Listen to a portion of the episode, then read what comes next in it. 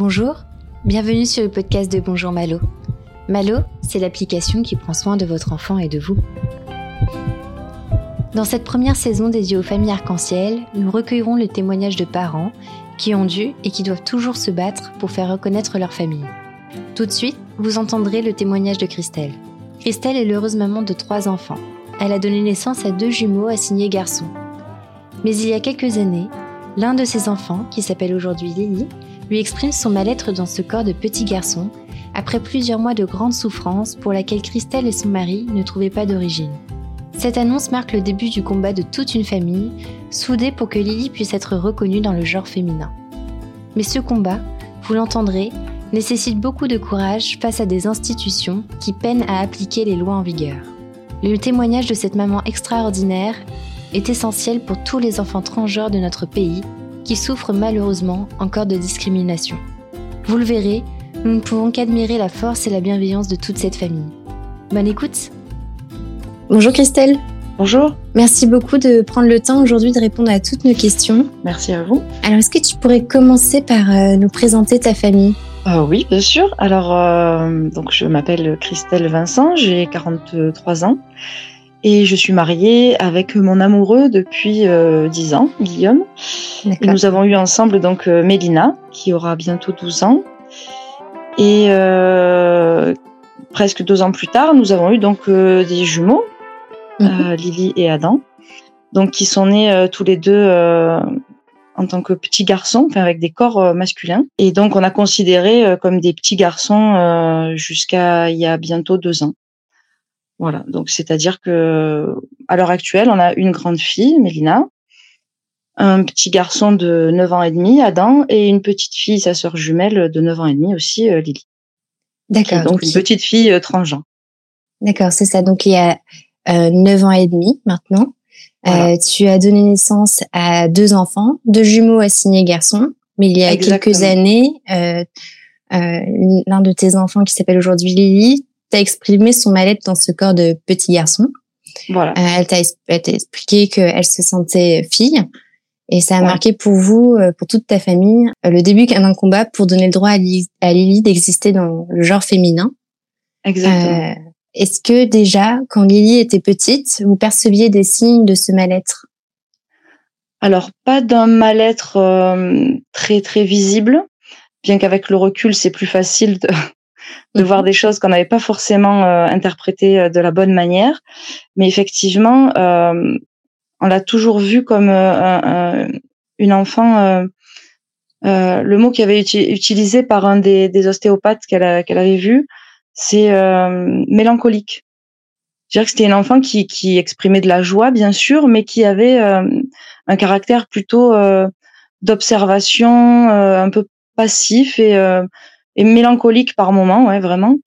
Mais elle avait quand même une espèce de facilité sociale. Elle allait facilement vers les autres et elle était très très empathique, vraiment au point que sa maîtresse de maternelle nous avait demandé de, de, venir en discuter parce qu'elle avait vraiment une empathie très très grande pour une petite fille de, de son âge, enfin pour à l'époque un petit garçon de son âge. Et euh, on a remarqué aussi dans sa façon d'aborder les autres et notamment euh, ses amours de petite enfance. Voilà, on s'est dit que euh, elle était différente parce que effectivement, euh, quand son frère rentrait de l'école et qu'il nous disait qu'il était fou amoureux de sa petite copine camarade de classe parce qu'elle était douce et belle, euh, Lily euh, embrayait le pas en disant et moi je suis amoureux amoureux de tel petit garçon parce qu'il est grand et fort. Et on se disait que euh, ouais c'était une enfant euh, qui allait nous apporter dans, dans, notre vie des choses différentes. On savait pas de quel ordre vraiment. On savait pas du tout. Et puis c'est très vite, enfin très vite, vers l'âge de 5-6 ans, la mélancolie a commencé à prendre le pas. Et là, on a effectivement pu voir un malaise et un mal-être s'installer euh, insidieusement. Et puis, euh, et puis c'est monté en flèche. Voilà, la, dernière année, euh, l'année 2019, ça a été vraiment une année très difficile à vivre pour toute la famille. Parce que du coup, on était face à, une enfant qui ne voulait plus. comment dire C'est difficile à exprimer même après coup. Mhm. Elle était malheureuse tout le temps en fait. Elle était en colère, très en colère. Euh, on, ouais, s'exprimer de quelle manière euh, Voilà, ben ça, ça, nous a fait penser un peu, vous savez, à la, voilà, à la crise du, du de l'affirmation de soi quand les enfants ont 2-3 ans et qui sont dans le non, non, non, non. On a l'impression que Lily était dans le refus permanent de tout ce qu'on lui proposait. Elle était satisfaite de rien. Et puis elle a commencé à verbaliser des choses assez effrayantes. Euh, bah, au début, c'était au début c'était un petit peu alertant, mais sans plus, où elle lâchait un euh, ma vie est nulle ou la vie est nulle. Et puis c'est devenu ma vie est nulle. Et puis de plus en plus inquiétant, euh, où elle nous disait euh, ma vie vaut pas la peine d'être vécue. Et on en est arrivé à euh, des idées vraiment très noires et sombres où elle disait clairement que euh, elle préférait mourir, euh, et que du coup euh, sa vie, sa vie ici ne, ne valait pas la peine. Et, et on cherchait qu'est-ce qui faisait que l'amour qu'on lui donnait ne lui suffisait pas sur cette terre et dans sa vie, quoi. Mmh c'était vraiment très très déstabilisant parce que parce qu'elle en est très vite venue à des choses concrètes quoi. Un enfant de, de 6-7 ans qui qui décrit toutes les façons auxquelles elle a pensé pour se donner la mort et qui sont des façons très objectives et très efficaces. Hein. C'est-à-dire que le soir, au moment de se coucher, elle nous disait euh, bonne nuit, à demain peut-être. Peut-être que quand tu viendras me voir demain matin, je serai morte oh. parce que je me serais étranglée avec, la ceinture de mon peignoir. Ou enfin, c'était ah oui, c'est rien de vous en reparler. Oui, j'ai des frissons. Euh, difficile à, à, entendre en tant que parent. Bah affreux. On a passé des nuits blanches, des nuits à se relever toutes les mmh. deux heures pour aller euh, observer si son thorax continuait à se soulever et, et c'était du coup, ça, ça, ce mal-être, il a, il a rejailli sur toute la famille parce que son frère jumeau qui partageait sa chambre ou leur sœur dans la chambre juste à côté, elle nous entendait euh, venir et voir. Euh, et puis euh, ils entendaient le, mal-être de leur sœur aussi, donc c'était, c'était vraiment très plombant pour tout le monde, quoi. j'ose imaginer le mmh. stress ambiant que ça pouvait amener au sein de la famille. Qu'est-ce que tu, qu'est-ce que vous avez décidé de faire avec ton mari en, en percevant ces, ces, ces signes très alertants de, de mal-être? Bah, alors la première chose, c'est que euh, quand ça, ça a commencé, euh, ça a été accompagné par des, des, des difficultés d'endormissement. C'est une, petite fille qui a toujours eu un, un, besoin de sommeil moindre par rapport aux autres enfants et ça lui posait pas de, de soucis dans sa vie. Mais ça, justement, ça a pris de l'ampleur et, et les endormissements étaient de plus en plus tardifs. Et voilà, plus le mal-être grandissait, plus les troubles d'endormissement étaient présents. Et du coup, pour ces deux euh, symptômes, donc de mal-être et de, de problèmes de, de sommeil, on a été consulter une euh, psychologue, une psychothérapeute, euh, spécialiste des enfants, donc euh, qui a fait un travail avec elle et ça a amené un, bien-être, on va dire superficiel. Ça a réglé quelques soucis d'endormissement pendant quelques semaines et puis ouais, le mal-être a très vite repris le pas et même la psychologue était désemparée quoi. C'était. Elle n'arrivait pas à trouver l'origine de, de, la souffrance de Lily? Pas du tout. Lily a jamais verbalisé dans le, cabinet de la psychologue euh, un quelconque euh, souci euh, lié à son genre en tout cas. D'accord. Et à quel moment du coup est-ce que vous avez décelé l'origine de cette souffrance vous en tant que parent? Ben c'était c'était au mois de février 2020 pendant les vacances scolaires, deux trois jours après le début des vacances, un soir au moment de se coucher. C'était vraiment très difficile et j'ai proposé à Lily d'imaginer que qu'elle avait une baguette magique. Et je lui ai dit voilà, si moi j'avais une baguette ou si tu en avais une, qu'est-ce qu'on pourrait changer dans ta vie pour la rendre supportable en fait? Et là, mais tout d'un coup, quoi, ça jaillit de sa petite bouche en cœur et elle m'a dit euh, mes cheveux, mon prénom, mon pénis, trois choses. Et là, ça, voilà, c'est une espèce de déflagration. Euh, ouais, une espèce de comment dire, euh, ouais, c'est un choc, un gros choc. Euh. et à la fois qu'elle puisse verbaliser et à la fois ce qu'elle me disait, quoi. Le compte, enfin, la forme et le fond étaient euh, sidérants. Est-ce que tu as compris tout de suite ce que ça, ça signifiait? Ben, tout de suite, j'étais d'abord surprise qu'elle le dise parce que ça faisait tellement de mois et de mois qu'on qu'on luttait pour que, voilà, on sentait que c'était au bord des lèvres, qu'elle avait un truc à dire. Et depuis quelques jours, elle me disait qu'elle savait ce qui la rendait mal mais qu'elle osait pas me le dire. Ça faisait quelques jours, voilà, que ça se travaillait. Et euh, et donc j'ai j'ai j'ai fait tout de suite le lien, oui, avec. Alors j'ai pas mis le mot dans dans ma tête tout de suite de transidentité, mmh. mais je me suis dit c'est son corps qui pose problème tout de suite, parce que le prénom, le pénis, les cheveux, enfin tout était lié à son identité de de genre. Mmh. Mais c'est pas des termes que que je je connaissais en fait, donc. Euh, D'accord, donc ça c'est quelque chose que tu dont tu n'avais pas entendu parler avant? Non, non, j'avais que des idées assez archaïques et stéréotypées sur la transidentité. Oui, qui sont ancrées très notamment dans, nos. C'est ça, dans les films. c'est très très caricatural l'image de la transidentité. Enfin, ça l'a été pendant très longtemps. Ah ben oui, mais cette image caricaturale, moi, en une fraction de seconde, elle s'est effondrée parce que j'avais devant moi une petite fille qui était la, la, la, la, chair de ma chair, mon amour euh, enfin, je pense que l'amour incommensurable qu'on a pour pour nos enfants peut nous aider à briser un petit peu ces euh, ces images. Et là, forcément, j'étais devant le, le la, la, la, réalité, c'est-à-dire que ma petite fille me disait clairement qu'elle avait des soucis de genre et euh, et je pouvais pas l'associer à des images lubriques et scabreuses que je pouvais avoir croisées dans ma vie et qui mmh concernaient la, la transidentité ou voilà. Après, je pense qu'il y a un peu tout qui se mélange, tous les les images qu'on peut avoir de, de drag queen, de, de personnes déguisées, de carnaval, de ouais, ouais tout se mélangeait en fait. Euh... tous les stéréotypes. Euh... J'avais jamais pensé qu'en fait euh, l'identité de genre ça pouvait mener à un mal-être aussi grand quoi. Voilà, mmh. clairement. Tu te souviens de ce que tu lui as répondu? Je lui ai dit c'est tout. c'est que ça. en fait, ce qui m'a surpris, euh, c'est qu'en fait, elle observait ma réaction. Ses yeux guettaient les miens, en fait. D'accord. Et, euh, et on s'est serré très fort et on a pleuré toutes les deux. Et j'ai dit mais on va, c'est pas grave. Si c'est que ça, t'inquiète pas quoi. Ça, tout ça, ça se change. Et euh, on a pu euh, après en discuter un petit peu. Euh, voilà, j'ai dit mais tes cheveux, voilà. Le, j'ai commencé par ce qui me paraissait le plus simple. En quelques phrases, je lui ai dit tes cheveux, ben on les coupe plus, c'est terminé. Si c'est ça que tu veux, j'ai compris hein, que le problème avec ses cheveux, c'est qu'ils étaient trop courts. Donc j'ai dit on va on va laisser pousser tes cheveux. Euh, ton prénom. J'ai dit, ben, on peut le, on peut en trouver un autre. Et là, elle m'a à nouveau surprise. Alors, deuxième étage, et elle m'a dit, mais ça y est. Comment ça, ça y est? Elle m'a dit, ben, je, j'ai un prénom.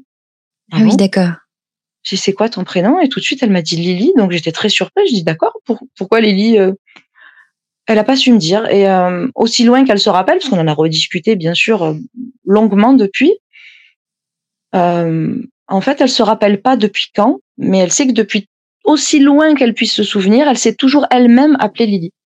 Quand elle s'adresse à elle-même, quand elle se parle, elle se, elle s'est toujours vue comme une Lily. Donc euh, j'ai demandé si c'était par rapport à une camarade de classe, euh, j'en voyais qu'une, ou à une histoire ou à un film. Et elle m'a dit non, et elle a même trouvé ça rigolo quand cette petite fille est arrivée dans son école de savoir qu'elle s'appelait Lily Rose parce qu'elle trouvait que c'était la moitié de son prénom à elle. D'accord. Ah oui, donc c'est quelque chose qu'elle avait vraiment pensé depuis. Ah euh, depuis toujours, je crois. Mmh. C'est fou. Hein. C'est fou. Et comment ton mari, lui, il a accueilli cette, euh, cette nouvelle? Bah, Il m'a accueilli moi d'abord, parce que je suis descendue, euh, leur chambre est à l'étage. on a un petit escalier un peu qui, qui grince là en bois et il m'a entendu descendre vraiment fébrilement, j'avais les jambes coupées. Donc il m'a accueilli moi physiquement, il m'a réceptionné en bas toute tremblante et j'ai dit ça y est, ça y est, je sais ce qu'elle a. Et donc on s'est assis et je lui ai dit euh, elle est elle veut être une fille quoi. Et il m'a dit OK. Ok, donc lui, il a accueilli la nouvelle aussi. Du coup, il s'est assis. Euh, il m'a dit, ben, c'est cool. On va, ok, on a pris, on a pris notre téléphone, on a commencé à googliser euh, petit garçon qui voudrait être une fille. Euh, ça nous a mis en face des yeux le, mot transidentité, personne transgenre. Et du coup, ben, la deuxième recherche dans la foulée, ça a été association transgenre Vaucluse. et puis on a commencé à prendre des contacts, euh, alors pas dans la nuit, puisque j'ai mis les contacts de côté, et puis j'ai continué mes recherches sur euh, la transidentité des enfants, et euh, voilà, j'ai ingurgité, je pense, en, en une nuit, et puis en quelques semaines et en quelques mois, des connaissances dont je j'avais même pas idée de l'existence, quoi. C'est ce que je dis, enfin, ce que je dis souvent maintenant, c'est que Lily nous a ouvert les portes d'un monde dont on ne savait même pas qu'il existait. C'est merveilleux. elle, on a rencontré des personnes, des enfin, comme si euh, une partie de l'humanité euh, était dans l'ombre depuis euh, depuis toujours, quoi. Et ça vous a ouverte. fait découvrir un, quelque chose, enfin, tout un monde que vous ne connaissiez pas tous les deux finalement. Exactement. Elle a eu beaucoup de chance, Lily, de vous avoir en tant que parent. Ben, je sais pas qui a le plus de chance en fait. Oui, et certainement vous aussi. Mais c'est que quand on vous écoute, enfin moi quand je t'écoute, euh, je me dis quelle réaction euh, bienveillante. C'est, c'est parce que on doit accepter la nouvelle en tant que parent. J'imagine que ça va être, comme tu le disais, un choc. Et tout de suite, t'as pas réfléchi, tu es tout de suite allé chercher de l'information et tu as tout de suite verbalisé à ta fille que bah ça changerait et que elle, elle, serait une fille. ah oui, parce qu'on peut pas lutter contre la nature en fait. C'est mmh c'est comme essayer de, de, de, de... Enfin, je, je, je peux pas concevoir euh, d'imposer à mes enfants d'être quelqu'un d'autre. Ça irait à l'encontre de tout ce que nous on essaye de leur apporter dans leur éducation, euh, mhm. à savoir euh, de, de, de, se connaître soi euh, et d'exprimer qui on est. Alors si euh, elle arrive à le faire et que je ferme la boîte à ce moment-là, euh, c'est contre-productif. Hein, ça, ça, ça, colle pas du tout avec qui on est en tout cas. Bien sûr. Et euh, donc, une fois que vous en avez parlé tout le, bah, toutes les deux et potentiellement tous les trois avec Lily, euh, mhm. avec ton mari, euh, comment s'est fait l'annonce euh, auprès bah, de son frère jumeau, de vos proches, de l'école? Bah, Déjà, le soir où elle me l'a annoncé, avant que je descende, je lui ai dit, tu veux le dire à papa? Tu veux que j'appelle papa pour qu'il vienne et qu'on en discute? Elle m'a dit, non, j'ose pas, je préfère que tu lui dises toi. D'accord. Donc j'ai insisté un peu parce que voilà, ça va aussi dans, dans ce qu'on essaye de leur apprendre, de, de s'assumer. Et puis euh, je savais qu'elle était tout à fait en confiance avec son père, donc euh, j'ai insisté un peu, mais j'ai vu que c'était vraiment trop difficile. Donc je lui ai dit, écoute, il n'y a pas de souci, euh, ce soir je viens pas. Donc euh, je lui ai demandé aussi le lendemain. Elle s'est levée en premier, comme souvent. Donc quand sa sœur s'est levée, j'ai dit peut-être que tu as quelque chose à dire à, à Mélina. Elle m'a dit oui. Elles sont parties toutes les deux dans la salle de bain et elles sont revenues euh, avec des grands sourires. Donc je sais pas du tout ce qu'elles se sont dit, mais je sais que ça a été clair pour pour Mélina qui après avait plein de questions euh, que nous on n'osait pas forcément poser parce qu'on avait peur de bousculer Lily, mais euh, du coup voilà. Et puis quand Adam s'est levé, ça a été un peu plus difficile parce que je sais, enfin c'est particulier une, relation gémellaire. Mmh et euh, elle avait peur de lui dire. Alors, elle n'avait pas peur de lui dire parce qu'elle avait peur d'être rejetée ou moins aimée, mais je pense qu'elle avait peur de lui dire parce qu'elle lui avait pas dit euh, plus tôt. Et effectivement, c'est ce qui a fait souffrir Adam, qu'elle lui en ait pas parlé euh, tout de suite quand ils étaient tout bébés et que voilà, il s'en est voulu aussi de pas avoir vu, je pense, de pas avoir su qu'on la regardait pas comme elle aurait aimé qu'on la regarde. Et, euh, et ça a été très très dur pour Adam. Ouais. Pas tout de suite parce que je pense qu'il a senti qu'elle avait besoin de soutien donc il y a eu une grosse discussion. Pareil, ils sont partis tous les deux dans la salle de bain et, euh, ils sont revenus en se faisant des câlins. Mais, euh, mais Adam a eu tout de suite une grosse tristesse parce qu'il a eu l'impression de perdre son frère. D'accord. Et nous, on avait eu qui, qui, qui vous a exprimé? Ouais, il a dit alors j'ai plus de frère. il était vraiment en sanglots, quoi. C'était déchirant. Et je lui ai dit, tu sais, nous cette nuit, on a eu l'impression aussi de plus avoir notre fils. Mais en fait, on s'est vite aperçu que euh, on n'avait jamais eu deux fils. On a toujours eu que toi comme fils. Et ton frère, ça a toujours été une sœur, en fait. C'est juste qu'on s'est trompé dans la façon dont on l'a euh, regardé. Et l'amour qu'on a pour euh, lui ou pour elle, euh, les souvenirs qu'on a partagés avec lui ou avec elle, ils sont toujours là. Et, notre amour est toujours là. Donc on a, on a perdu personne. Mm.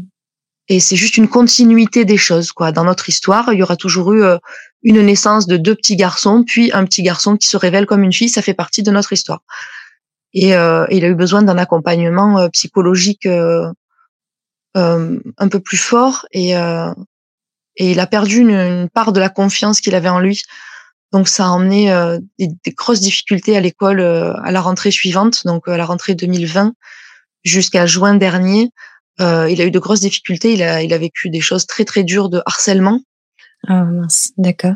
Voilà, ça a été très compliqué. Et puis il n'a pas été accompagné correctement dans l'école où il était, donc euh, ça a été très dur. Mais là, ça fait euh, ça fait cinq six mois que ça va bien. Ça va très très bien aussi pour Adam. Mais euh, ce qui est beau, c'est que Lily l'a énormément soutenu après. Donc c'est c'est ce que j'allais te demander. Comment mmh. c'est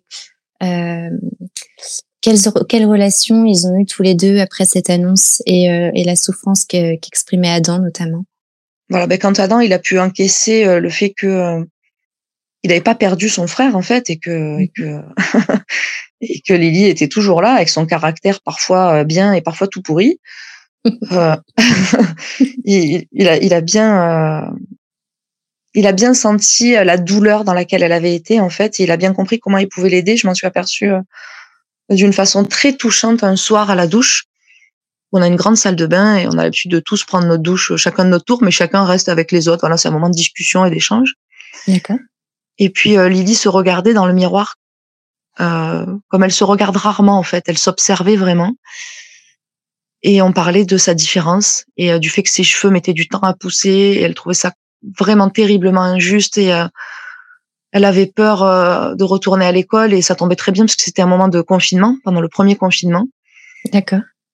Et, euh, et Adam s'est mis derrière elle et euh, ils se sont regardés tous les deux dans le miroir et il l'a serré très fort dans ses bras et en la regardant droit dans les yeux, euh, dans leur reflet, il lui a dit mais tu sais moi je serai toujours là pour t'aider, pour te défendre.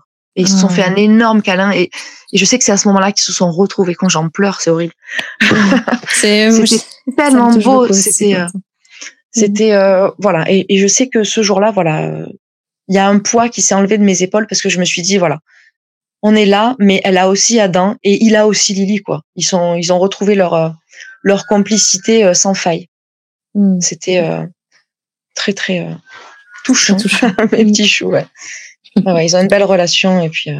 et je je suis pas très objective dans ce que je vais te dire, mais j'ai des enfants extraordinaires. Ils sont vraiment merveilleux. Et que ce soit Mélina, Adam ou Lily, euh, outre le problème de, de, de rejet qu'elle a pu avoir euh, par rapport aux administrations et tout, euh, vraiment, on n'a aucun, euh, aucun souci majeur avec sa différence. Quoi. C'est vraiment... Je pense qu'elle aura toujours, voilà, elle aura toujours des difficultés par rapport à, au regard de certaines personnes ou de certaines administrations, mais je sais que et Adam et Mélina seront toujours là pour elle et vice versa, quoi. Elle sera toujours là pour eux. Donc ça, c'est pour des parents, je crois que c'est une énorme épine qu'on s'enlève du pied quand on a réussi à, à voir qu'il y a une espèce de, de solidarité euh, inconditionnelle entre eux, vraiment. Oui, bah au sein de toute votre famille, on sent une famille extrêmement soudée, aimante ouais. et bienveillante. C'est je pense que l'histoire de Lily nous apporte des réponses personnelles à mon mari et à moi dans les épreuves qu'on a eues dans notre vie avant de se connaître, avant d'avoir nos enfants. Moi, j'ai eu une vie euh, pas très euh, classique, on va dire, avec des épreuves assez douloureuses. Et euh, je pense que tous les combats que j'ai eu à mener dans ma petite enfance, dans mon adolescence, dans ma vie de jeune femme, ça m'a forgé, ça m'a donné les armes en fait pour pour accueillir Lily et mener le combat avec elle. Je pense que ça m'a donné la, la, force et les armes qu'il fallait. Ouais ça me donne. En fait, je sais aujourd'hui pourquoi j'ai dû euh, lutter dans ma vie. C'est pour, euh, c'est pour mieux l'accompagner, vraiment, vraiment. Ça a donné un sens à, à, à toutes les, les épreuves autres, que à toutes les autres épreuves. Ouais, c'est carrément ça. Mmh. Et euh, tu me disais que quand Lily euh, vous a fait euh, l'annonce dont on parlait tout à l'heure, vous étiez en, en, pendant le confinement. Du coup, ouais. elle avait cours à distance avec l'école? Ouais, ouais, elle a été une semaine à l'école à la rentrée des classes en fait. Mmh et une semaine euh, compliquée puisque moi j'étais pas là, j'accompagnais la classe de Mélina en classe mère. D'accord. Donc euh, elle avait demandé à aller à l'école euh, en tant que petit garçon, elle voulait pas faire sa transition sociale tout de suite. Elle voulait l'annoncer petit à petit euh, à ses copains et copines en fait. D'accord. Voilà. Donc euh, moi le lundi avant de monter dans le car pour partir en voyage scolaire, j'ai réussi à, à attraper leur maîtresse qui était aussi la directrice de l'école et avoir une petite discussion euh, informelle euh, devant le portail avec elle en lui expliquant que voilà, euh, Lily avait réussi à mettre des mots sur son mal-être. Elle était informée hein, déjà que ça ça allait pas du tout et qu'on s'inquiétait beaucoup pour elle. Euh, et du coup, on lui a dit voilà, Lily a exprimé le fait qu'elle se sent mal euh, en tant que petit garçon et qu'elle se sent vraiment profondément euh, comme une petite fille. Donc j'ai dit voilà, je voulais juste vous informer qu'à la maison, on l'appelle Lily et on la genre au féminin et qu'elle a demandé à ce qu'à l'école ce ne soit pas encore le cas, mais elle a voulu que vous soyez aussi informés de ça. Donc elle m'a dit ok, je vais, je, regarderai d'un œil bienveillant. Voilà, je lui ai dit que Lily voulait l'annoncer elle-même petit à petit, et elle n'a pas vu à redire à ça, et euh, je pense qu'elle a apprécié qu'on lui en parle. Et donc ce qui était euh, difficile, c'est, je pense, pour euh, Adam encore, parce que c'était un peu une espèce de dichotomie où Mhm. à l'école c'était il et à la maison c'était elle. Donc c'était compliqué, je pense pour pour Lily bien sûr, mais mais aussi pour Adam quoi. D'accord, oui, il avait un peu du mal à se retrouver du coup. Euh... Ah, bien sûr, c'est un peu euh, schizophrène comme attitude. et bon, c'était un moment nécessaire et puis le, le, confinement est arrivé comme un un coup près euh, tout à fait salvateur pour nous parce que du coup Lily a pu euh, s'épanouir voilà comme un s'ouvrir comme une fleur ou un papillon qui, qui, qu'il y a eu quelques mois de répit, bah, d'abord pour laisser pousser ses cheveux, et, et puis pour annoncer les choses en douceur à ses copains et copines, avec un peu de distance, c'était pas mal. Et du coup, le, comment s'est passé le retour à l'école? En physique? Alors le retour à l'école, il a été pour la rentrée en fait, la rentrée 2020. D'accord. Ouais, ça a été, c'était, enfin, on a pris les devants un peu en fait. C'est-à-dire qu'en mai-juin, en tant que parent, on reçoit les dossiers de réinscription dans la mhm. classe supérieure. Et du coup, nous, on a eu du mal parce que sur le dossier, ben, euh, on connaît l'état civil de notre enfant. On mhm. sait que sur ce papier-là, il faut qu'on écrive son ancien prénom. Et de l'écrire, c'est déjà douloureux parce qu'on n'a plus l'habitude de le prononcer. On sait que quand elle l'entend ou quand elle le voit, euh, ça lui fait mal. C'est ce qu'on appelle le Bien sûr, en tant que parent, voilà, exactement. Ça s'appelle le, prénom mort. Euh, effectivement, euh, quand elle l'entend ou quand elle le voit, ça la renvoie à la période où elle n'était pas bien du tout. Donc on conçoit aisément que le voir ou le prononcer ou l'entendre, c'est douloureux pour elle. Donc en tant que parent, on n'a pas envie de faire mal à son enfant. Donc mhm on a écrit ce, document de réinscription scolaire en catimini le soir quand elle dormait.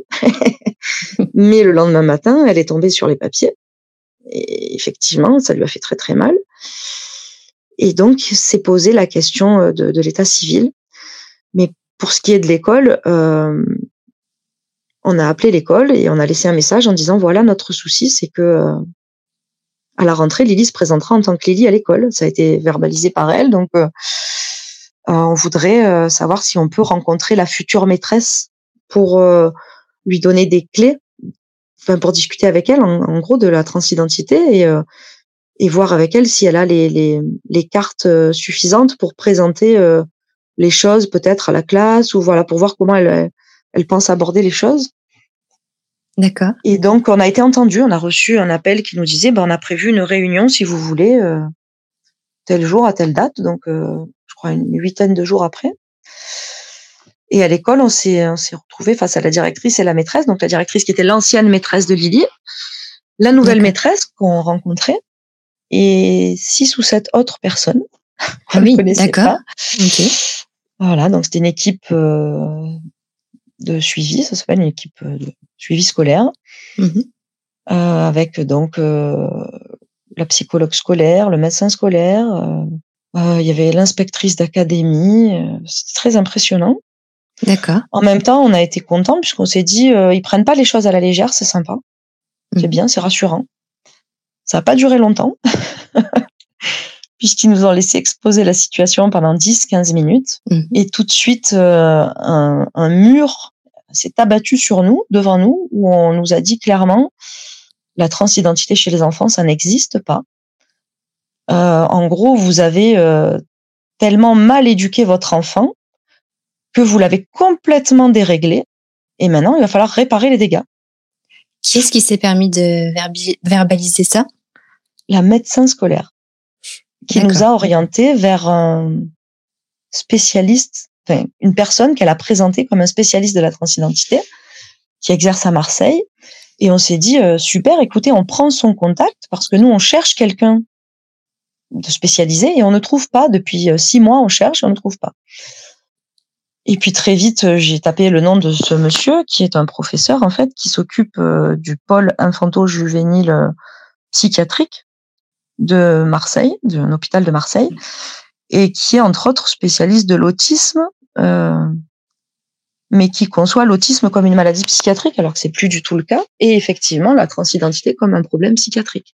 Oui, d'accord qui n'est plus très en phase avec euh, les, les, informations actuelles. Et les recommandations et puis la loi actuelle. Voilà. Mhm. Et euh, donc pendant cette réunion qui a duré une heure, une heure et demie, euh, ça a été très douloureux. Moi, je suis sortie de là avec des sensations physiques que je n'avais jamais ressenties, une espèce de, de ouais, une, une, envie de, de, vomir comme si j'avais attrapé une, un virus ou une gastro, un poids sur l'estomac des crises de douleur que j'ai découvert après, que ça s'appelle euh, vésicule biliaire.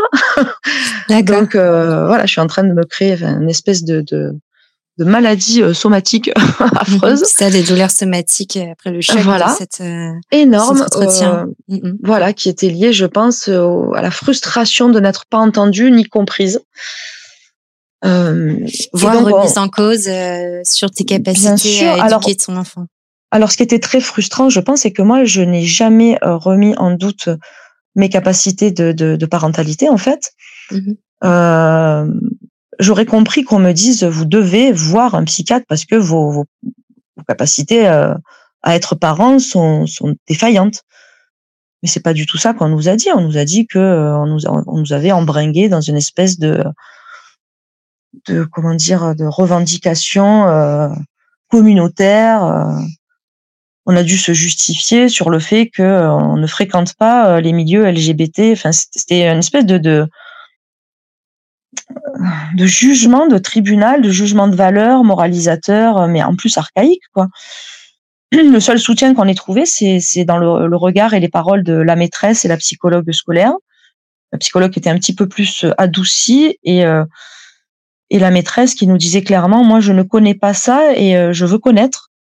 Je voilà, je demande qu'à savoir. Euh, mais clairement, l'inspectrice d'académie a refusé que la maîtresse prenne les documentations qu'on avait apportées qui n'étaient pas des documentations, euh, on va dire, euh, de, de revendications LGBT. Hein. Euh, c'était le, j'avais photocopié, imprimé et agrafé le, plan Blanquer, les recommandations de bonne pratique de la haute autorité de santé, des choses assez factuelles quand même. Mmh et qui me semblaient justes parce que moi, avant de me forger une opinion sur ce qu'était la transidentité, j'ai lu tous ces textes, j'ai j'ai exploré vraiment avec mon mari de nombreuses pistes. J'en ai vu des complètement barré, hein, clairement, euh, euh, sur l'éducation libre et euh, sur des choses qui nous, qui nous, semblaient quand même ubuesques sur le fait de, de, de ne genrer personne et de voilà, des trucs un peu extrémistes.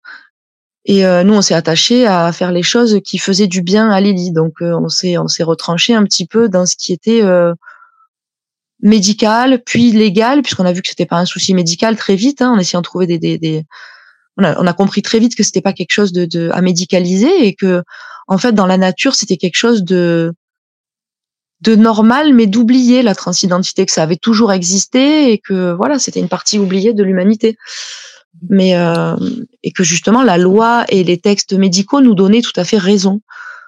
Donc euh, on a essayé d'épargner à l'équipe éducative toutes les heures de recherche qu'on avait fait en synthétisant et en leur disant voilà euh, on connaît les textes auxquels se réfère euh, l'éducation nationale, donc on a cherché dans l'éducation nationale et on a trouvé. Donc on était très rassurés en allant à cette réunion, en se disant, ben Monsieur Blanquer, le ministre de l'Éducation nationale, a pris euh, les choses euh, à bras le corps. Il a vu qu'il y avait un souci, que Lydie n'est pas du tout toute seule dans cette situation, que c'est le cas de nombreux enfants.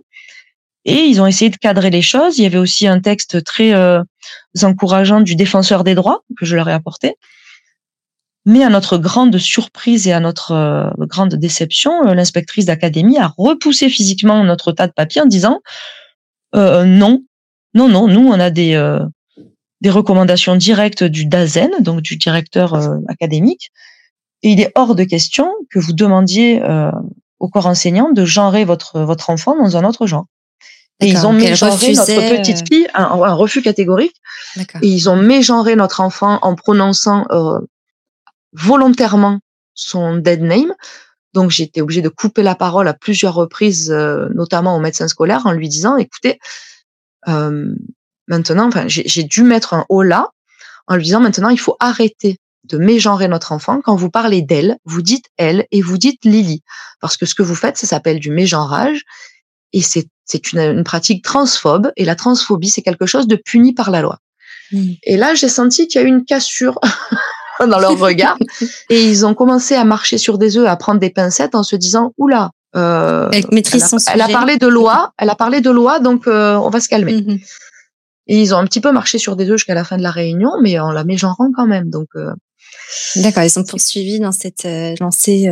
Oui, et ils ont poursuivi jusqu'à les. Enfin, ce qui, ce qui a été bien pour nous, c'est que quand même sur le compte rendu que j'ai réclamé, puisque la chance que j'ai, c'est que je suis éducatrice et je travaille avec des enfants, je suis emmenée souvent à accompagner les, les, familles des enfants auprès de qui je travaille dans des équipes de suivi scolaire.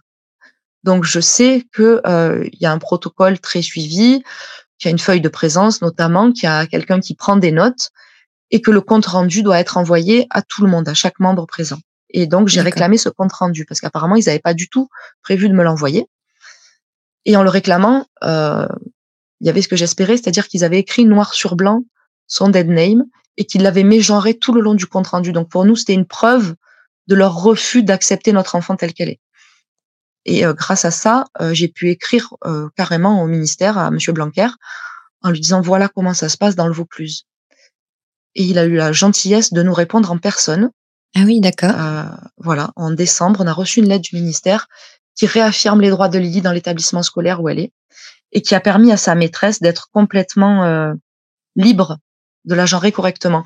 Heureusement, on n'avait pas attendu cette réponse pour leur dire clairement si demain elle n'est pas genrée correctement, on ne la met plus à l'école. Mais euh, on est sorti de cette réunion donc euh, fin juin avec un gros mal-être, un très très gros mal-être et, une, une, peur de comment la rentrée allait se passer. Quoi. Oui, c'est sûr que ça laissait présager un mauvais accueil. Des mauvaises choses. Mm, mm, mm. Exactement. Et du coup, euh, ben, on a été obligé de. On n'a pas dit à Lily tout ce qu'on avait entendu, mais on lui a dit voilà, à la rentrée, euh, euh, la maîtresse ne va pas forcément, n'aura peut-être pas le droit de t'appeler Lily. Et là, ça a été un effondrement. Elle a dit mais bon, j'ai dit t'inquiète pas, on va tout faire, tu nous connais. si ça se passe mal, on trouvera une autre école. Voilà, on a été cash, on a dit on changera tout le monde d'école, il n'y a pas de souci, on te laissera pas là, t'inquiète pas. D'accord. Voilà. Et puis comment ça s'est euh, passé du coup euh, Et puis l'été est passé. Pendant l'été, nous on a été rencontrés euh, pour leur montrer en fait qu'on était quand même de bonne foi et de bonne volonté à l'éducation nationale. On a été rencontrés le, le, le, spécialiste de la transidentité vers lequel il nous avait orienté. Mhm. Donc c'est un monsieur absolument transphobe hein, qui a pareil mégenré Lily tout le long de l'entretien. Lily a absolument voulu aller jusqu'au bout. Moi je lui avais proposé de me faire un signe, un petit geste euh, de la langue des signes pour qu'elle me dise discrètement qu'elle en pouvait plus, qu'il fallait sortir. Et puis que je lui ai demandé clairement, verbalement, j'ai dit Lily, tu veux qu'on sorte? Et elle m'a dit non. Ok, donc je. Et puis à la sortie de l'entretien, j'ai dit mais pourquoi tu, tu as accepté d'encaisser tout ça? Et elle m'a dit tu sais, euh, je pense que c'est ça les personnes transphobes. Et je voulais savoir ce qu'ils pensent de moi vraiment au fond. Et maintenant, je sais qu'il croit que je suis un petit garçon déguisé, donc euh, voilà, ça m'intéresse plus de savoir. Mais euh, elle était surprenante, vraiment. Elle a une grande intelligence euh, des rapports humains, Lily, j'ai l'impression. Oui, elle est, elle est au potentiel émotionnel, Lily. D'accord. Petite fille, je savais même pas que ça existait, mais voilà, ça rejoint tout ce qu'on a pu observer sur l'empathie énorme qu'elle a depuis qu'elle est née. Mmh Clairement, c'est une petite fille qui a deux ans et demi. elle est, à ce moment-là, elle est scolarisés en très petite section de maternelle, euh, à mon grand regret, parce que moi je voulais les garder jusqu'à au moins leurs trois ans et demi. Mais ils ont ils ont réclamé aller à l'école en voyant leur grande sœur y aller, donc euh, il y a une ouverture de classe, ça s'est fait comme ça.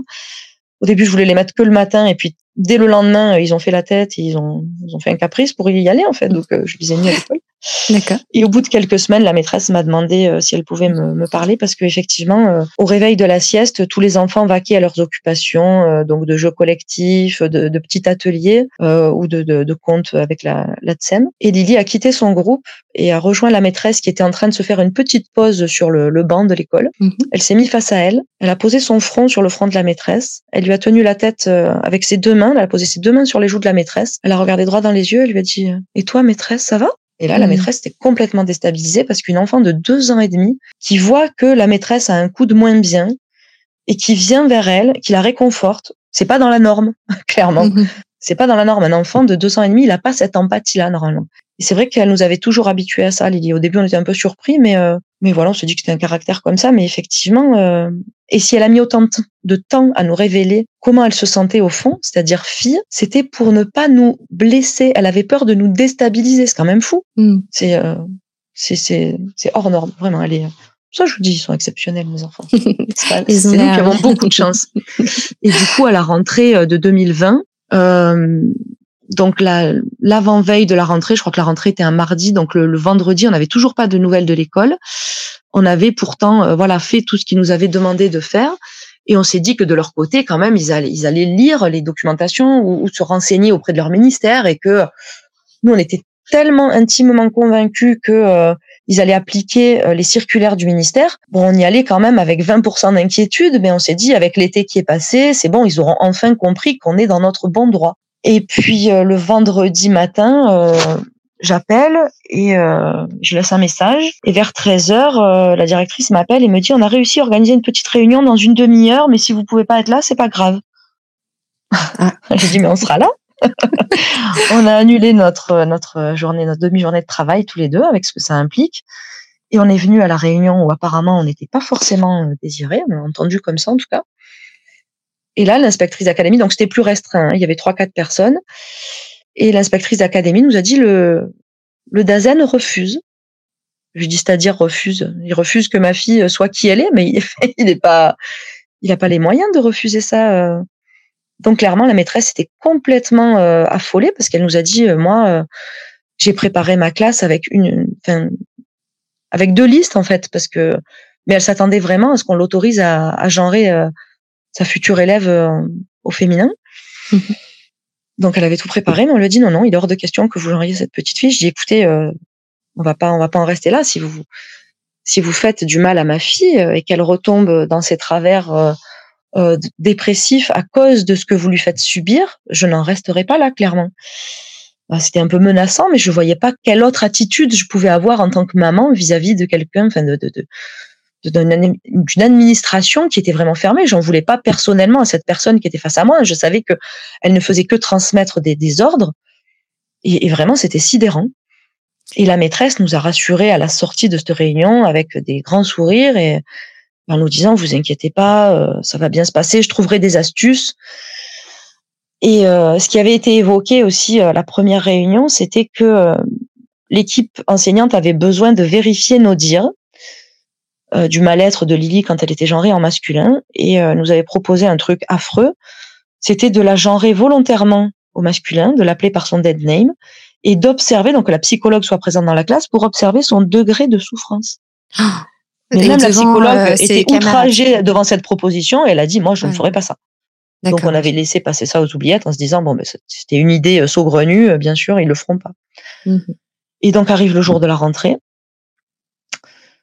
où on laisse euh, Lily pour la première fois toute seule dans sa classe puisque c'est la première fois qu'elle avait elle avait demandé déjà l'année d'avant à être plus dans la même classe que son frère. Et du coup, c'était c'était un peu angoissant pour nous, mais bon, comme chaque année, je prends une journée et je laisse euh, les enfants aller à l'école et puis avec d'autres mamans, on se fait notre petite matinée de maman euh, esselée sans nos enfants. on va les récupérer à 11h30. Et là, à 11h30, je vois ma fille avec un sourire bizarre. Et j'ai dit, punaise, ce sourire, je le connais. C'est son sourire de, Joker, là, de façade. C'est mhm. sa petite carte Joker qu'elle sorte quand elle est pas bien, mais qu'elle veut faire bonne figure en société. Ils en ont tous un, mais chez Lily, c'est flagrant. C'est tellement hypocrite comme sourire que on peut pas penser que c'est un truc réel. vous savez, les enfants, quand ils font, quand on leur fait faire des photos là et qui sont un peu saoulés par notre attitude de parents gaga et qui disent allez un dernier sourire, hein, grimace quoi. Voilà, c'est pas une, c'est pas un vrai sourire quoi. Et je la vois à 11h30 avec ce sourire grimace là. Et je vois la maîtresse arriver. Et avec la maîtresse, je vois la psychologue. Et je me dis mais qu'est-ce qu'ils lui ont fait? Et là, je dis bonjour à la psychologue.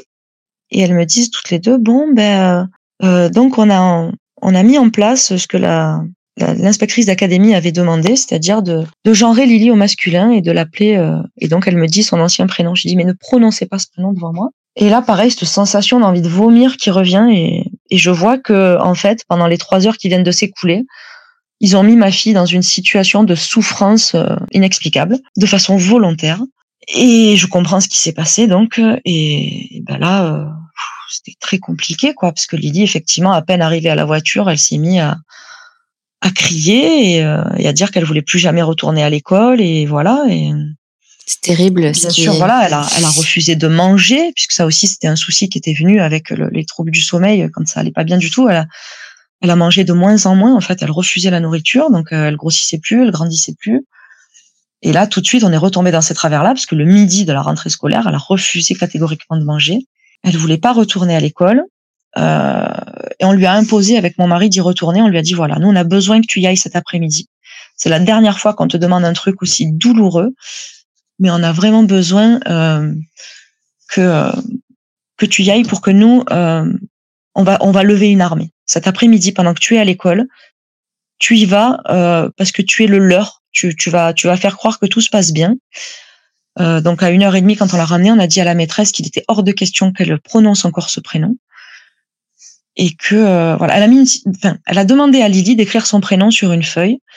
Et comme elle l'avait prononcé son dead name, Lily s'est sentie obligée de réécrire ce prénom. Donc ça a été très très douloureux pour elle.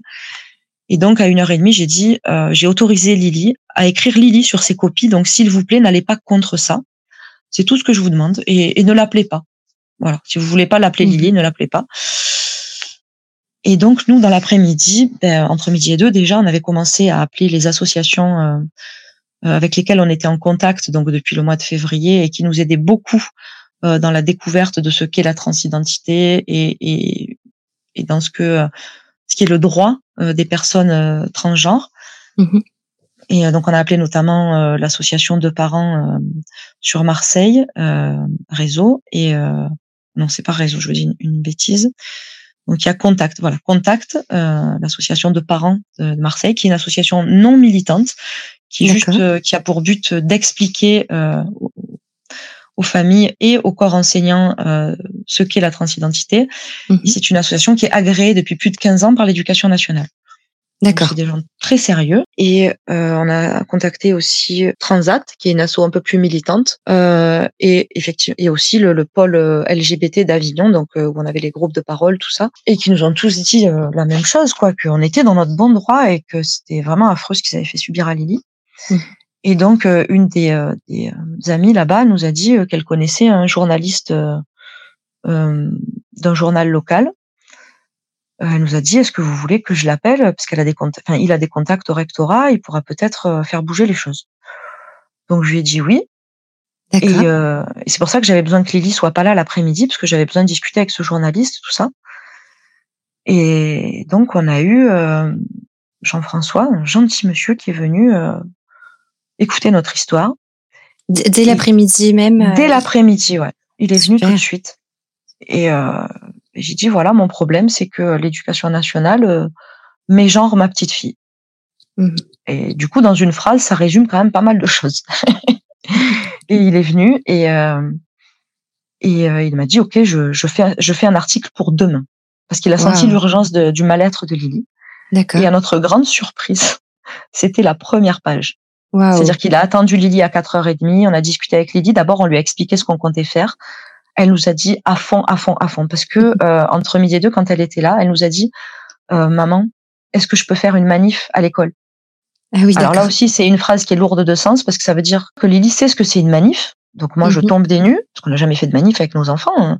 Qu'elle comprend. je suis engagée dans des causes, mais plus d'un point de vue action, c'est-à-dire que je travaille dans des assos, tout ça. Enfin, c'est dans mon mode de vie que que mon engagement euh, transparaît, mais je me manifeste pas euh, physiquement, on va dire. Et du coup, elle me dit oui, tu sais, quand les gens ils sont à la télé là avec des pancartes, euh, ok, effectivement, c'est une manif. oui, mais j'ai dit tu voudrais écrire quoi sur ta pancarte? Et elle m'a dit, je voudrais écrire, je suis une fille trans et alors? Ok. Alors, je vais expliquer que dans l'école, c'est un lieu neutre où on ne peut pas faire de manif. Mais c'est ce qui m'a fait dire que porter publiquement sa, sa, revendication, ça ne la mhm. gênerait pas. Et donc, euh, Jean-François, le, journaliste, a attendu qu'elle arrive de l'école. On lui a présenté. On a eu un moment toutes les deux euh, pendant le goûter euh, où lui il est resté avec mon mari pour que moi je puisse tester Lily en fait, voir si elle n'était pas sous le si elle n'était pas impressionnée par lui, voilà, qu'elle puisse se sentir libre de me dire non, maman, j'ai pas envie de voir ce monsieur, voilà, sans être gênée, parce qu'elle a toujours peur de faire du, de la peine aux gens, même si elle les connaît pas. Donc elle m'a dit c'est super, ouais, je veux lui parler. J'ai expliqué que ça allait paraître dans le journal, que du coup ça allait peut-être. Euh, j'ai dit il y a peut-être des gens à qui on n'a pas pensé à dire que tu avais changé de prénom et tout ça et que maintenant tu voulais qu'on te qu'on te voit comme une fille. Donc est-ce que ça va pas te gêner? Euh, Je lui ai dit tout de suite qu'il y a des gens qui risquaient de se moquer, d'être pas d'accord avec ça.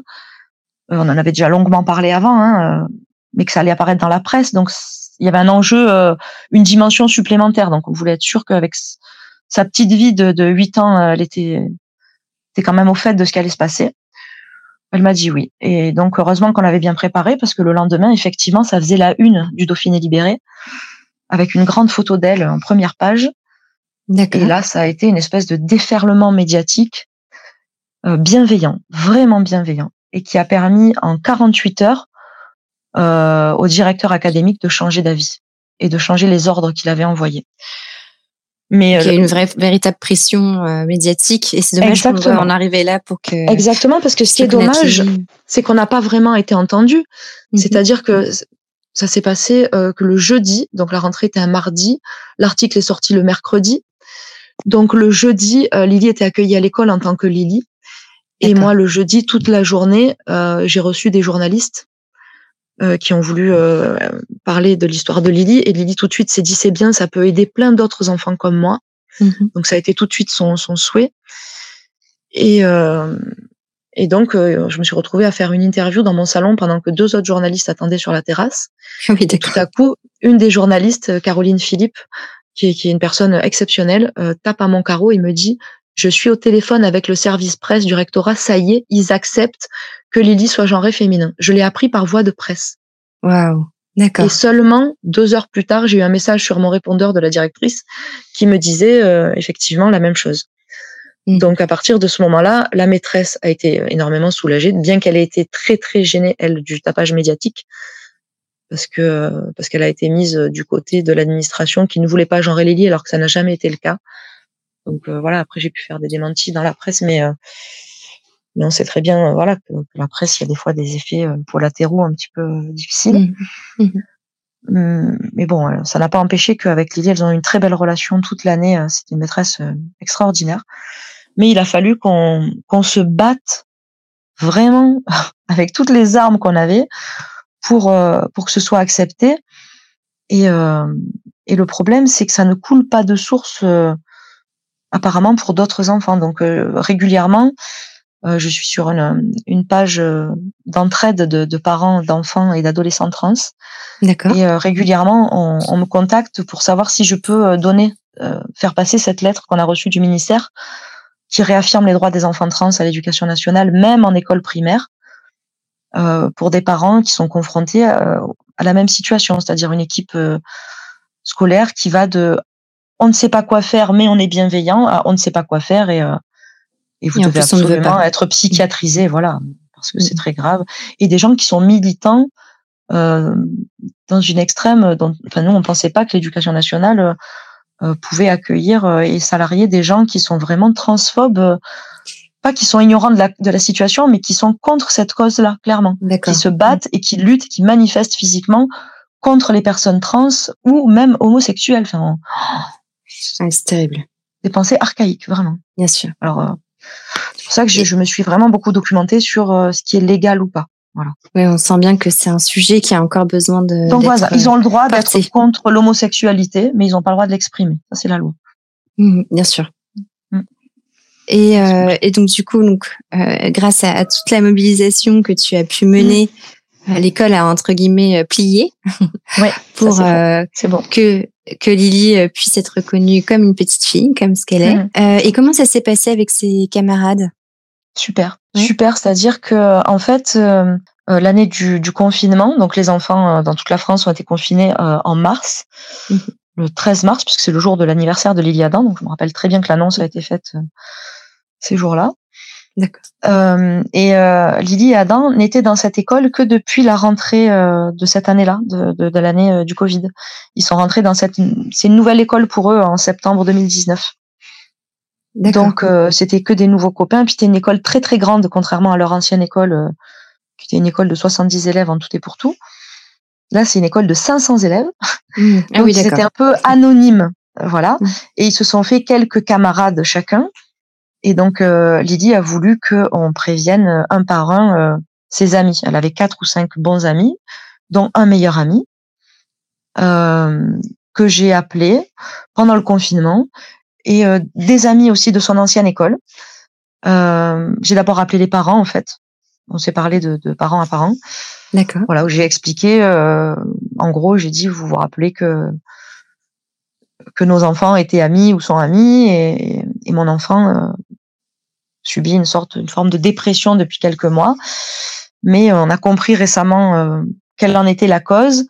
Et, euh, voilà, dorénavant, l'enfant que vous avez connu, on l'a genre au féminin et on l'appelle Lily. Et donc, on a eu un très très bon accueil de tous ses amis qui ont dit ah mais d'accord, ah mais c'est pour ça. la maîtresse de son ancienne école, donc comme c'est une toute petite école, c'est des enfants qui restent trois ans avec leur instituteur. Donc c'est la maîtresse qu'elle avait eue pendant deux ans quand on l'a informé de la situation pendant le, confinement, on a été amené à la, à la, croisée. Elle a dit ah mais voilà, en fait la révélation de Lydie, ça a mis une, une réponse sur toutes les questions que tout le monde, tous les gens qui connaissaient Lydie savaient qu'il y avait quelque chose de différent chez cet enfant, mais on savait pas quoi. D'accord. Et donc on a fait un travail de pédagogie, voilà, très bien accueilli en disant ah, ben voilà et puis et puis surtout dès qu'ils ont euh, vu Lydie, donc Lydie a fait des visios avec ses euh, copains copines mm-hmm. euh, en fille sauf avec un petit garçon avec qui elle était très très très amie dans son ancienne école. C'est un des premiers qu'on a prévenu. Bon, j'ai prévenu sa maman parce qu'on se voyait pendant le, le confinement pour des raisons associatives justement. D'accord. Et je lui ai expliqué, euh, puis c'est une, personne qui travaille dans le milieu médical, qui est infirmière en psychiatrie, donc euh, j'y avais demandé dans un premier temps, quelques mois avant, si elle connaissait pas un pédopsychiatre qui s'occupe d'enfants, parce que euh, ma Lily justement avait des troubles de dépression et que voilà, elle m'a aidé à trouver un, professionnel.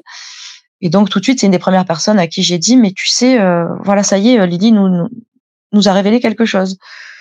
Et donc je lui ai expliqué, elle me dit, mais c'est fou parce que hier, donc les choses se recoupaient. Mmh mon fils, donc le copain de Lily, m'a dit Tu te rappelles euh, Donc, l'ancien prénom. Lily, quand elle est venue dormir à la maison euh, l'année dernière, euh, elle m'a dit un truc bizarre. Elle m'a dit qu'elle aimerait bien être une fille. Donc, en fait, Lily, elle avait parlé à ce copain-là avant de nous en parler à nous pour voir comment ça allait être reçu. Et son pote lui avait dit Ah ouais, bah, bah ouais, vas-y, sois une fille, quoi.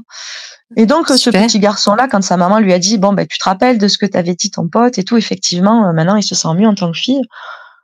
Et puis, euh, c'est une maman très bienveillante, très ouverte. Elle lui a dit, tu as des questions sur ça Et le petit garçon a dit, oui, j'ai une question.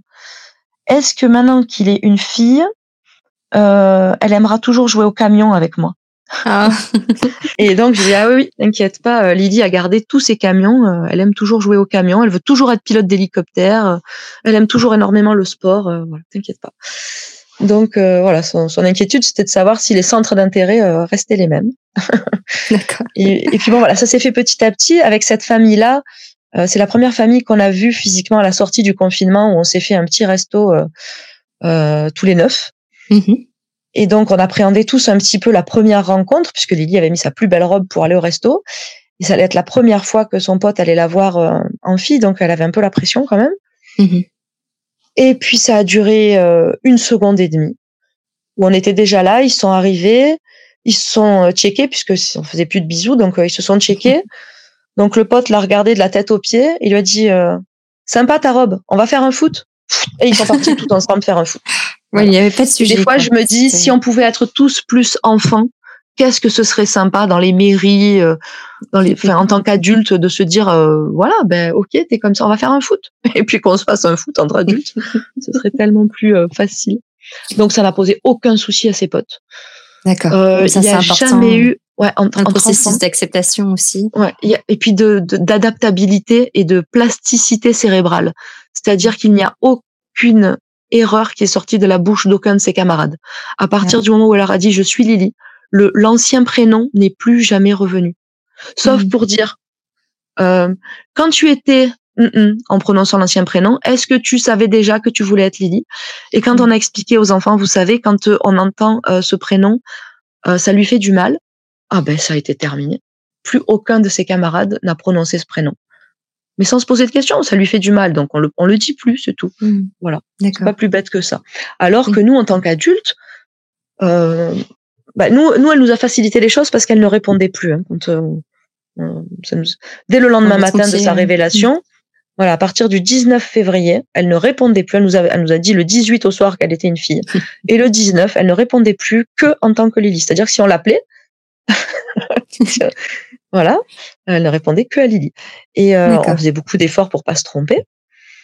Mais euh, par exemple, dans les moments un peu chauds, parce qu'elle a un caractère vraiment, euh, elle peut pousser les gens à bout, et notamment son père et moi. Et son père avait plus de mal quand il fallait la gronder le prénom masculin ressortait ah. sous, le, sous, le, coup de la colère. Et du coup, c'est le mauvais prénom qui sortait. Donc euh, c'est bien parce que des fois ça a désamorcé des crises justement. Mais sinon justement... personne s'est trompé, les copains. Et justement pour faire reconnaître ce prénom maintenant euh, au niveau de la loi, au niveau des officiellement, hmm. quelles sont les étapes que vous avez dû emprunter pour faire reconnaître le, le genre et prénom Lydie sur ces papiers? alors nous, on s'est toujours basé sur notre voilà notre façon de faire, c'est ça, c'est de se baser sur ce que la loi nous autorise à faire. D'accord. Et sur ce que les recommandations nous encouragent ou pas à faire et de d'essayer d'adapter euh, tout ce qui est possible euh, à la situation particulière, parce qu'on a tous des situations particulières. Si j'ai appris une seule chose sur la transidentité, c'est qu'il y a autant de façons de vivre sa transidentité que de personnes trans. Et c'est en ça que je pense que c'est exactement pareil que euh, la sexualité, que euh, Mhm. la maladie, que voilà des choses un petit peu à part. C'est vraiment propre à chacun. Il y a des recommandations générales et puis après chacun les adapte en fonction de son expérience. Et donc euh, la loi, c'est que euh, en France depuis 2016, on peut changer très facilement de prénom pour n'importe quelle raison, pas que pour les questions de, de transidentité. Pour la question du genre, euh, en France, c'est à 18 ans et c'est avec un, un protocole assez précis. Euh, et pour tout ce qui est de, des questions de modification d'ordre physique, puisqu'on s'est aussi posé la question, on a, on a découvert très vite hein, que ce c'était pas du tout une étape obligatoire et que effectivement chacun fait, euh, voilà, et- mais que de toute façon c'était à la majorité en France, ça nous a semblé très euh, rassurant. très cadré, que la loi avait pris ce sujet à bras le corps et que les choses étaient très encadrées, donc on est très, très rassurés. Et pour ce qui est du prénom, donc il y avait cette loi pour euh, changer de prénom. La procédure, c'est d'aller en mairie du lieu de naissance ou de résidence de la personne. Il y a une, un protocole particulier pour les mineurs de moins de 13 ans, euh, qui est juste en fait que c'est la demande est faite par les parents et pas par l'individu lui-même. D'accord. Donc euh, on a été à la mairie, on a demandé un dossier qui est en fait une double page sur lesquelles sont demandées euh, plusieurs choses l'ancien état civil, euh, le ou les nouveaux prénoms choisis, et on doit fournir donc un extrait de naissance, tout ça, une attestation de de- de- d'habitation, enfin voilà, un endroit de résidence, et euh, quelques témoignages. On nous conseille trois témoignages de personnes qui connaissent l'enfant sous le prénom demandé. D'accord. Donc, euh, on, on a demandé, donc on a une, on a été envahi de témoignages de tous nos amis, la famille. Donc, on a sélectionné, euh, on a essayé de faire un panel, voilà, quelqu'un de la famille, euh, quelqu'un du cercle un peu plus large, euh, amis. Et puis, on a choisi aussi, on avait pris qui? On a, on a hésité entre son ancienne maîtresse et sa coach sportive. On a pris sa coach. D'accord. Voilà, puisque ça, c'était une personne qu'on voyait euh, plus souvent à ce moment-là. Je pense quand on faisait les papiers, c'était une question pratique. Mhm. Et donc, on a fourni ces trois témoignages et puis une petite lettre explicative quand même. On s'est dit, on va leur, enfin, c'est pas, c'est pas courant, une petite fille de, de 8 ans qui veut changer de prénom. Donc, on a mis une petite lettre en expliquant que notre fille avait traversé des phases très difficiles et que euh, elle s'était révélée en tant que, que petite fille trans depuis euh, six mois et que du coup, on voulait mettre en conformité euh, le prénom usuel et le prénom d'état civil. Et donc, on a rapporté ce dossier en mairie. Et là, euh, la secrétaire euh, qui nous a reçus a été un petit peu euh, intrusive. Euh, donc, elle a ouvert le dossier devant nous et nous a dit, je ne vois pas de certificat médical. Et j'ai expliqué que la loi ne nous imposait pas un certificat médical parce que il n'y avait pas de maladie, une pathologie. Mhm. Elle a rigolé et elle nous a montré une pile de dossiers à côté d'elle qui a dit que c'était que des prénoms, de, des demandes de changement de prénom pour des personnes trans. Et elle m'a dit, regardez l'épaisseur de leur dossier. euh, Enfin, vu le vôtre, vous n'avez aucune chance. Ah, Je d'accord. dis en fait, je vous demande pas la charité ou un jugement de valeur. Je vous demande juste une application stricto sensu de la loi. Mhm. Et elle nous a dit OK. Et ça a duré plusieurs mois. Puis il y a eu la rentrée scolaire et le tapage médiatique euh, qui s'en est suivi. Et puis euh, les associations qui ont appelé la mairie aussi pour leur expliquer que euh, la loi c'était la loi, leur rappeler un petit peu les recommandations et tout ça. C'est de les rassurer, de leur dire qu'ils étaient dans leur bon droit en appliquant la loi. Mais euh, donc le- le- la procédure en France, la première étape, c'est donc la mairie. Si la mairie juge que ça ne va pas à l'encontre du bien-être de la personne, elle accepte le nouveau prénom. Et là, ça n'a pas été le cas. Donc, comme elle, euh, elle n'accepte pas, alors ce n'est pas un refus, il joue sur les mots un peu, hein, ce n'est pas un refus, Mhm. mais ce n'est pas une acceptation. Donc, ils transmettent en main propre le dossier au procureur de la République Qui lui doit trancher du coup. Qui lui est un homme de loi. Donc nous, on a compris ça comme ça. Dans les, à l'état civil, ce sont des secrétaires de mairie et des élus, des gens qui ne sont pas forcément des personnes qui connaissent le droit. Et donc, on comprend bien qu'elles ne veulent pas faire de mal à un enfant qui serait abusé par ses parents, ou voilà. Et donc, elles euh, transmettent le dossier à quelqu'un qui connaît la loi et qui sait interpréter les textes de loi. En l'occurrence, le procureur. Donc là, on été rassurés. On s'est dit, le procureur, lui, il sait lire les textes de loi et il sait les appliquer. C'est son travail. Donc voilà. Sauf que le procureur non plus n'a pas appliqué la loi de 2016. Il a refusé. Pardon. D'accord. Il Et ce refuse qui nous a beaucoup plus surpris, voilà, c'est le motif de son refus, qui est qu'il refuse au motif que nous n'avons pas pu prouver de modification euh, irréversible de son état physique. C'est très déstabilisant parce que ça va à l'encontre de la loi. Mm-hmm. Clairement, ils demandent qu'on donne un traitement hormonal irréversible ou qu'on prouve une opération physique, ce qui est même plus le cas pour les adultes, hein, pour un changement d'état civil. Donc c'est ben là, euh, en fait, quand ça se passe comme ça en France, quand le procureur fait une erreur aussi grave, on est coincé. Et il n'y a pas de recours possible pour Ah ben le recours possible, c'est-à-dire quand moi je fais une faute professionnelle, il y a le tribunal. Mhm. Ben donc là, il nous encourage dans sa lettre euh, à, à saisir le juge aux affaires familiales. D'accord. Donc euh, pour saisir le juge aux affaires familiales, il faut un avocat. Et un avocat, c'est très très onéreux. Euh, donc, euh, ben, on a dû faire plein de choses. On a dû vendre la voiture, on a dû prendre un crédit, on a dû. Euh, ah oui, on a pris un avocat. On a pris un avocat. Et donc, la procédure suit son cours. Euh, on est en plein dedans là, c'est-à-dire que depuis hier, la procédure est close. On ne peut plus rajouter de pièces au dossier. D'accord. Et le 9 décembre, il y aura les dernières plaidoiries où nous ne sommes pas conviés, mais les avocats et le procureur parlent entre eux. Mhm. Et il y a eu mercredi dernier un moment très important, c'est-à-dire que la procédure durait, euh, l'avocat me demandait euh, des papiers pour euh, pour étayer sa plaidoirie. Lily m'a demandé à ce que je lui lise les huit pages de plaidoirie de l'avocat, qui sont vraiment très fastidieuses, hein, même pour moi. Mhm. Vous savez, ces textes de loi qui disent, enfin, des textes qui se réfèrent au texte de loi en référence à l'article, blablabla, blablabla. Mm-hmm. Et quand j'ai lu en disant blablabla, blablabla, Lily a voulu que je lui lise les articles des textes de loi. On est resté une heure et demie. Elle connaît son dossier sur le bout des doigts. C'est euh, hallucinant. Euh, et elle voulait vraiment euh, maîtriser ce qu'elle est. Enfin, c'est ça. Comprendre le procureur, le, procureur met en doute euh, la, la, capacité de jugement et la maturité de Lily. Euh, Parce qu'il ne la connaît pas. voilà. Et du coup, euh, quand Lily a compris ça, elle m'a dit mais qu'est-ce que c'est? Mais qui c'est ce juge qu'on doit aller voir? Est-ce que moi je peux pas aller le voir pour lui expliquer euh, mon problème? Mm-hmm. Et en plaisantant, en fait, j'explique ça à l'avocat. Et il me dit mais euh, mais mais c'est une très bonne idée. Il me dit est-ce qu'elle peut faire un courrier? Donc, bien sûr, euh, Lily a fait un courrier. Elle m'a demandé de corriger les fautes. Elle, c'est la honte euh, parce qu'un juge, s'il voit des fautes, euh, il va pas trouver ça bien. Donc, j'ai corrigé les fautes. Elle a, et elle a voulu qu'on apporte en main propre le courrier au juge, mais on ne peut pas faire ça. Il y a que l'avocat qui peut le transmettre. Donc, on a apporté en main propre l'avocat au courrier, enfin le courrier à l'avocat plutôt. et deux jours après, on a eu une réponse du juge qui souhaitait rencontrer Lily. Donc, elle a rencontré euh, la semaine dernière le juge. On a tous posé notre après-midi. Ses frères et sœurs ont annulé leurs activités. On voulait être là avec elle. On savait qu'on n'aurait pas le droit d'être dans la salle avec elle. On a tous attendu dans le couloir. Euh, on savait pas, par contre, qu'il n'y aurait pas l'avocat présent. Elle était vraiment seule avec le, juge aux affaires familiales et, le, greffe du juge. D'accord. Donc, euh, il nous a expliqué que normalement, ils sont trois juges et que pour que ce soit moins intimidant, il la reçoit tout seul et que le compte rendu serait euh, transmis à tout le monde. Donc là, on attend le compte rendu. Euh, ce qu'a pu me dire Lily de cet entretien, c'est qu'il a posé les mêmes questions que les journalistes. Elle m'a dit du coup, il aurait pu regarder mes interviews hein, comme ça. il m'aurait rencontré pendant. Donc euh, voilà, elle a, elle a, eu beaucoup de pression avant. Hein, voilà, c'est des journées, les deux jours qui précèdent. Voilà, ben, elle dort pas, elle mange pas.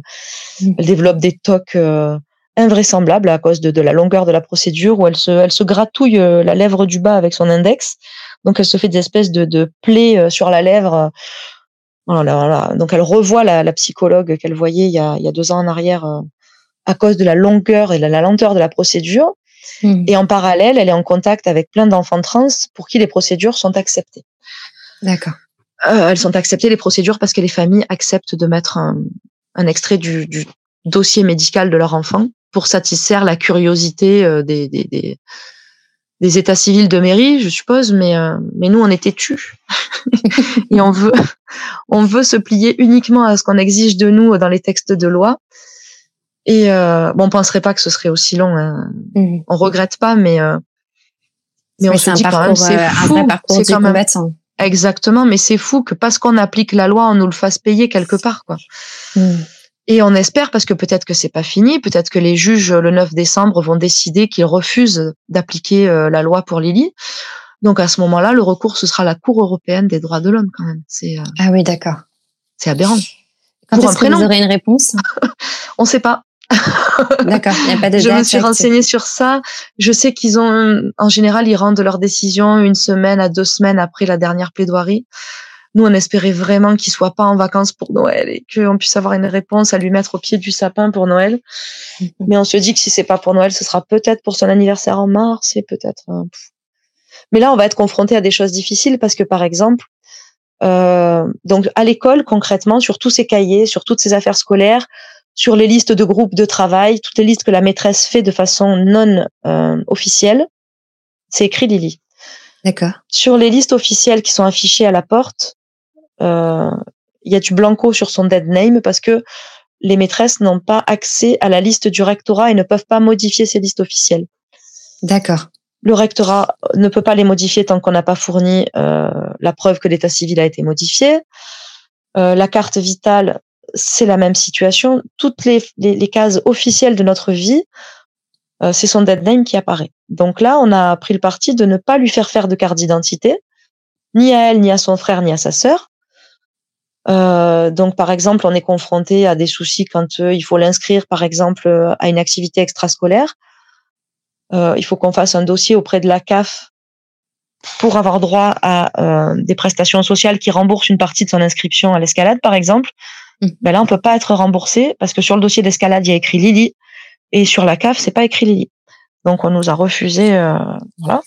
D'accord. Oui, ça a un impact sur euh, tous les aspects. Mais, mais c'est mineur. On se débrouille. Et là, ça va poser souci parce que je, je crois que c'est en mai ou juin que notre grande fille Mélina doit faire euh, un petit voyage scolaire. Il lui faut une carte d'identité. Et donc, ben, on va devoir lui faire faire sa carte d'identité. Mais elle me dit non, non, je veux attendre que Lily ait ses papiers aussi. Voilà, c'est par solidarité qu'elle oui. ne souhaite pas. Ah ouais, elle dit si ma sœur, elle a pas le droit d'avoir des papiers avec son bon prénom, moi, moi non plus, je veux pas de papier.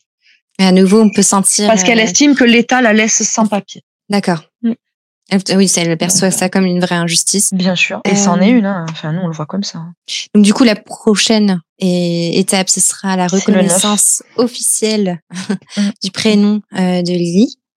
C'est la preuve que Lily est, voilà, est reconnue comme une petite fille par la société civile française.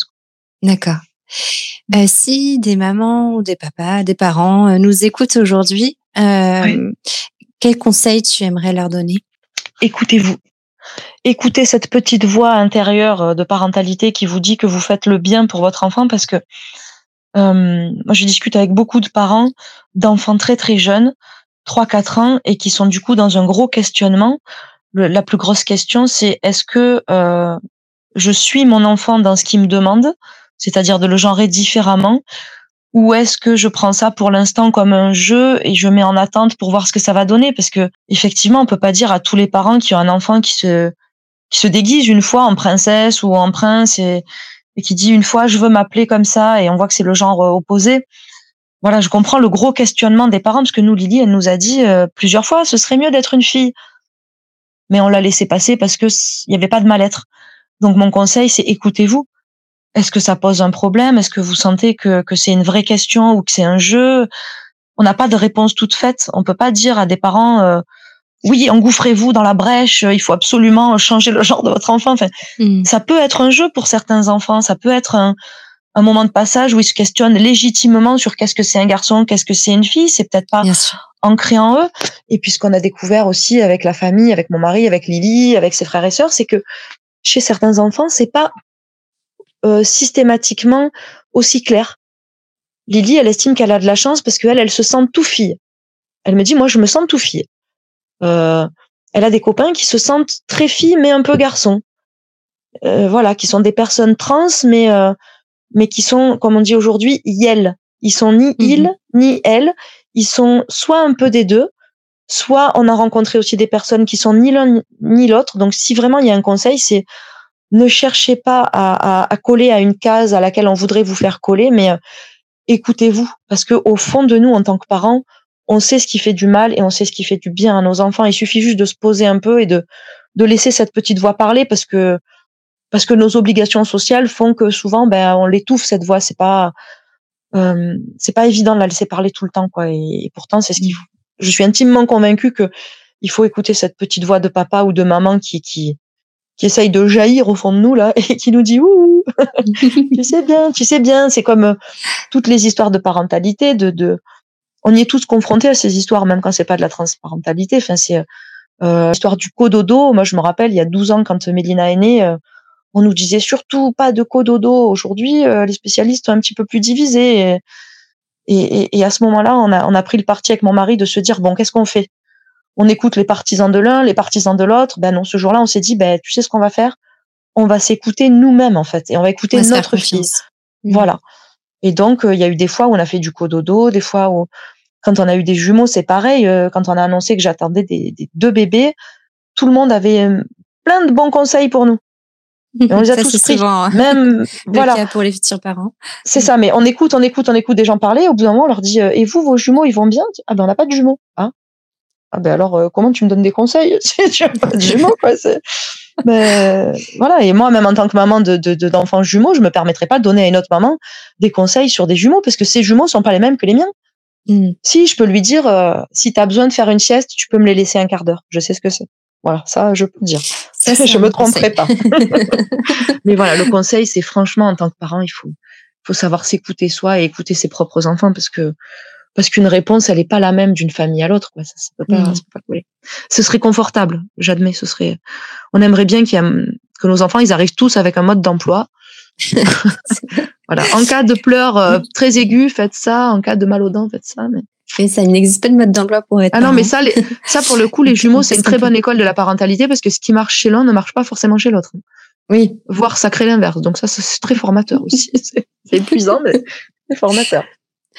Christelle, je, te remercie beaucoup d'avoir pris le temps de nous livrer toute votre expérience. Ah. Euh, je salue euh, vraiment euh, le courage de toute votre famille, ah, toute la solidarité aussi, la force, enfin, l'amour qu'il y a entre vous. C'est, ça a pu se ressentir vraiment dans, dans notre échange. Et euh, j'ai beaucoup d'admiration pour le combat que tu mènes pour ta petite fille, mais aussi pour les autres enfants, petits garçons, petites filles. c'est ça qui se retrouverait dans, cette situation, dans la situation de Lily. Ben, moi, je, je, te remercie de nous donner la parole parce que vraiment, c'est euh, c'est bien de pouvoir poser les choses euh, calmement et, et, que les gens qui ont des questions puissent entendre différents euh, différents témoignages parce qu'il y a des, des, des, voilà des personnes que ça peut aider et des gens chez qui ça se passe bien, d'autres chez qui ça se passe moins bien. Donc, il faut qu'on s'entraide tous, la communauté des parents. vraiment. Oui. C'est pas facile d'être parent, c'est très beau, mais c'est pas facile. Mhm. c'est pas facile et, euh, et, justement ce que tu disais tout à l'heure c'est que les injonctions les mauvais conseils euh, se mettre de côté euh, et euh, le soutien et la bienveillance sont effectivement très importants entre entre parents mais entre tous. Tout à fait. et on voit que Lily et ses camarades nous donnent une belle leçon de vie. Ouais. Ouais à nous tous franchement on apprend tous les jours. je vous souhaite vraiment que euh, bah, le prénom Lily soit enfin reconnu pour elle, pour ah vous, euh, que vous alliez tous bien. Voilà, les choses s'arrangent et que, que, vous trouviez tous votre équilibre. Euh, que je crois que vous avez trouvé au sein de la famille, mais qui reste encore à, faire en extérieur. Qu'on l'exporte un peu dehors. C'est ça.